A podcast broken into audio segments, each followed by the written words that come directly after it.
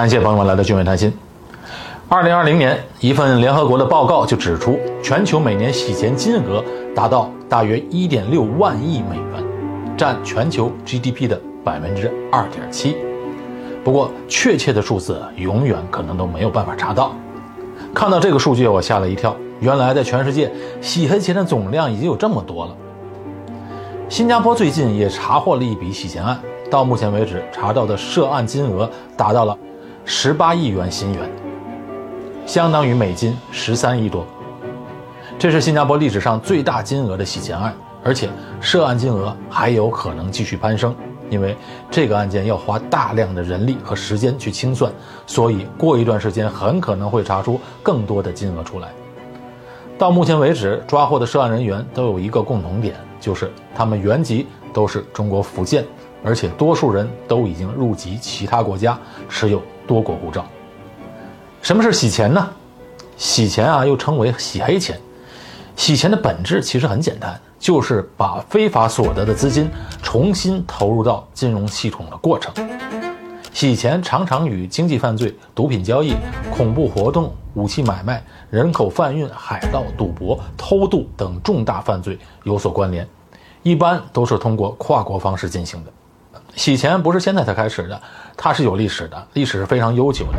早在两千多年前的春秋战国时期，华夏大地上许多国家都不太支持商贸，士农工商，商人的地位是最低的，所以当时的商人啊，其实就已经学会洗钱了。他们会把自己经营所得转移到附近的其他国家，并在附近国家假装投资，再把资金伪装成。是在其他国家赚回来的，再转回到自己的国家，以此来证明自己不是赚自己国家的钱。但过去啊是没有洗钱这个词汇的，真正有了洗钱的概念是在二十年代的美国黑手党。最早的时候，黑帮都是靠收保护费来赚钱的。在二十年代的美国，出来了一个奇葩的法律，颁布了禁酒令，卖酒是违法的了。哎，这事情只要是违法了，利润都是非常可观。不怕犯罪、敢冒险的，自然是黑帮的人了。看到的这么大的赚钱机会，自然不会错过。但他们出现了一个难题：你怎么隐藏犯罪所得的收入呢？哎，当时的芝加哥的有个黑帮头目叫阿尔卡彭，想到了一招，他开设了一些自助洗衣店。然后每天把卖酒所得混在洗衣店产生的收入内，假装是洗衣店赚的钱，从而就把非法收入引入到合法的金融系统中。洗钱这个词儿就这么来的，英文叫做 money laundering。哎，是不是很形象、很贴切呢？再后来啊，美国废除了禁酒令，卖酒也没有暴利了，所以啊，这黑帮的生意又转移到了别处，转移到哪里了呢？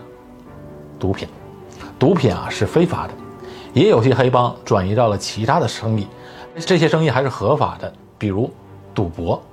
熟悉美国电影《教父》的观众对这些事件都不会陌生。他们啊在内华达州的拉斯维加斯开始染指赌博生意，非常经典的电影，我都看了无数遍了。事实也是如此，拉斯维加斯这个地方最早就是由黑帮来投资的。不过当时对于洗黑钱是没有办法定罪的。阿尔卡彭后来被抓，也不是以洗钱的罪状，而是偷税漏税。美国真正颁布了洗黑钱的法律，是在1986年的《洗钱控制法案》。在此之前，政府需要起诉相干的犯罪分子，就需要用其他的一些罪名，比如说逃税。从1986年开始，美国政府就可以仅仅通过证明犯罪嫌疑人进行隐瞒财富，就可以。没收他的财产了，这样一来啊，犯罪分子的律师团就无从狡辩了。现代洗钱的手段是层出不穷的，包括了什么呢？包括了拍摄影视剧。香港以前啊拍了大量的烂片，基本上都没有票房，可是呢还在一直投入一直拍。您想想，这里面肯定有事儿。还有的人啊通过艺术品来洗黑钱，前十多年艺术品的价格大涨。恰恰是因为大量洗钱行为的存在，把艺术品的价格给拉高了。这艺术品洗钱啊最方便了，因为它没有一个固定衡量的价值。说它值多少钱就值多少钱，你只要有一个买家一个卖家成交，它就值这个钱。那么那些名不见经传、稀奇古怪却贵得离谱的都不正常。做艺术品洗钱的人啊，可以帮忙来运作，比如犯罪分子投两三百万去买一些画，买完之后他们会把这些艺术品的价格炒高几十倍或者几百倍，在两三年内通过拍卖公司出手，十几万可能就变成上千万。通过这一波操作啊。原来的钱就洗白了，但是呢，艺术品天价效应出现之后，整个艺术品市场水涨船高，最火爆的时候啊，就连刚毕业的艺术生画的画也能卖到几万甚至十万，您想想，这样正常吗？还有一种洗钱方式就是开门店，门店的流水非常隐蔽，非法所得的钱很容易混入到正常交易的流水，毕竟你开一个门店。就像刚才说的，卡棚开个洗衣店，没多少人真正了解里面的流水有多少，人家以为你还挺赚钱的，这样呢，你去开豪车高消费就没有几个人怀疑了。但是呢，如果一个十多年都没有什么生意、流水非常少的门店，还一直能够持续的经营下去，啊，这个里面呢，肯定就有些不正常了。洗钱啊，会严重的影响到社会，会对社会造成冲击。您比如。国家大力打击洗黑钱了，艺术品的泡沫一下子破灭了，倒霉的还是那些不懂门道、真的拿钱入场去投资的人们。再比如，如果一个门店只是为了洗钱的话，那么他可以用非法所得来补贴门店的所有服务和产品，甚至有时候让价格低于成本价都有可能。那么，其他正常经营的人就很难竞争，这样扰乱了市场。总之，凡是违反商业运作规律的一些生意或者交易，都有洗钱的嫌疑。洗钱方式也是多种多样的。哎呀，有的还和诈骗关联在一起，而且洗钱的人为了要把非法所得洗白，是不惜成本代价的。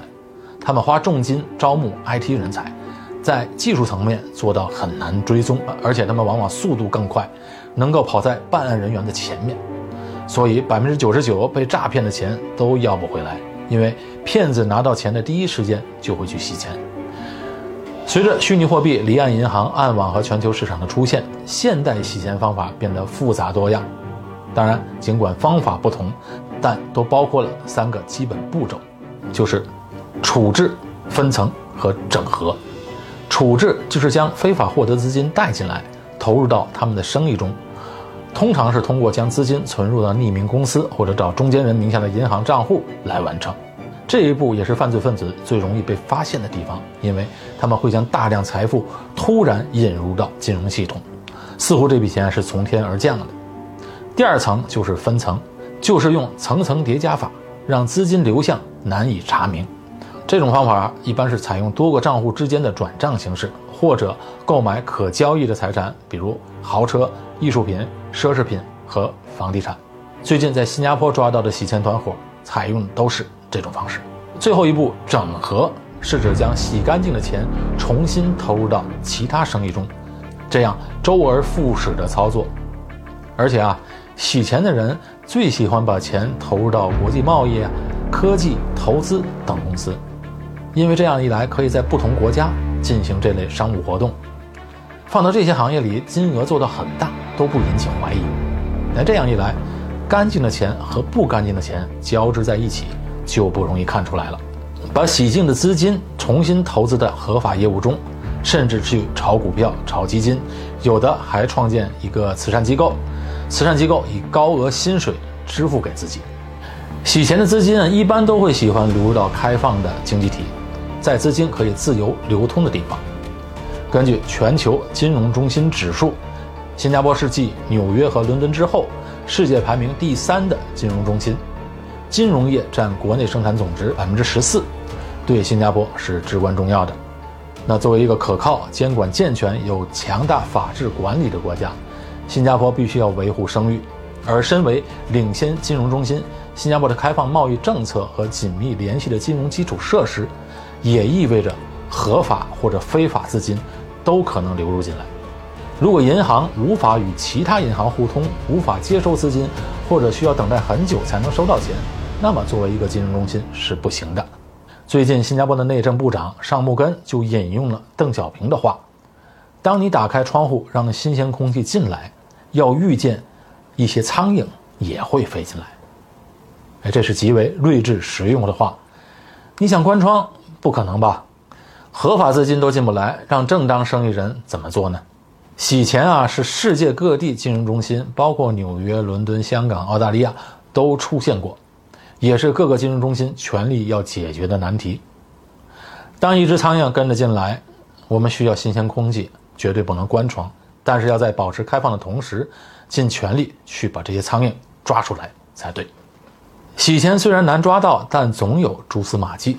这次涉及洗黑钱的被告，分别都持有柬埔寨、塞浦路斯、土耳其等国家的护照，这本身啊就不正常，而且在新加坡的生活也是极其奢侈炫耀的。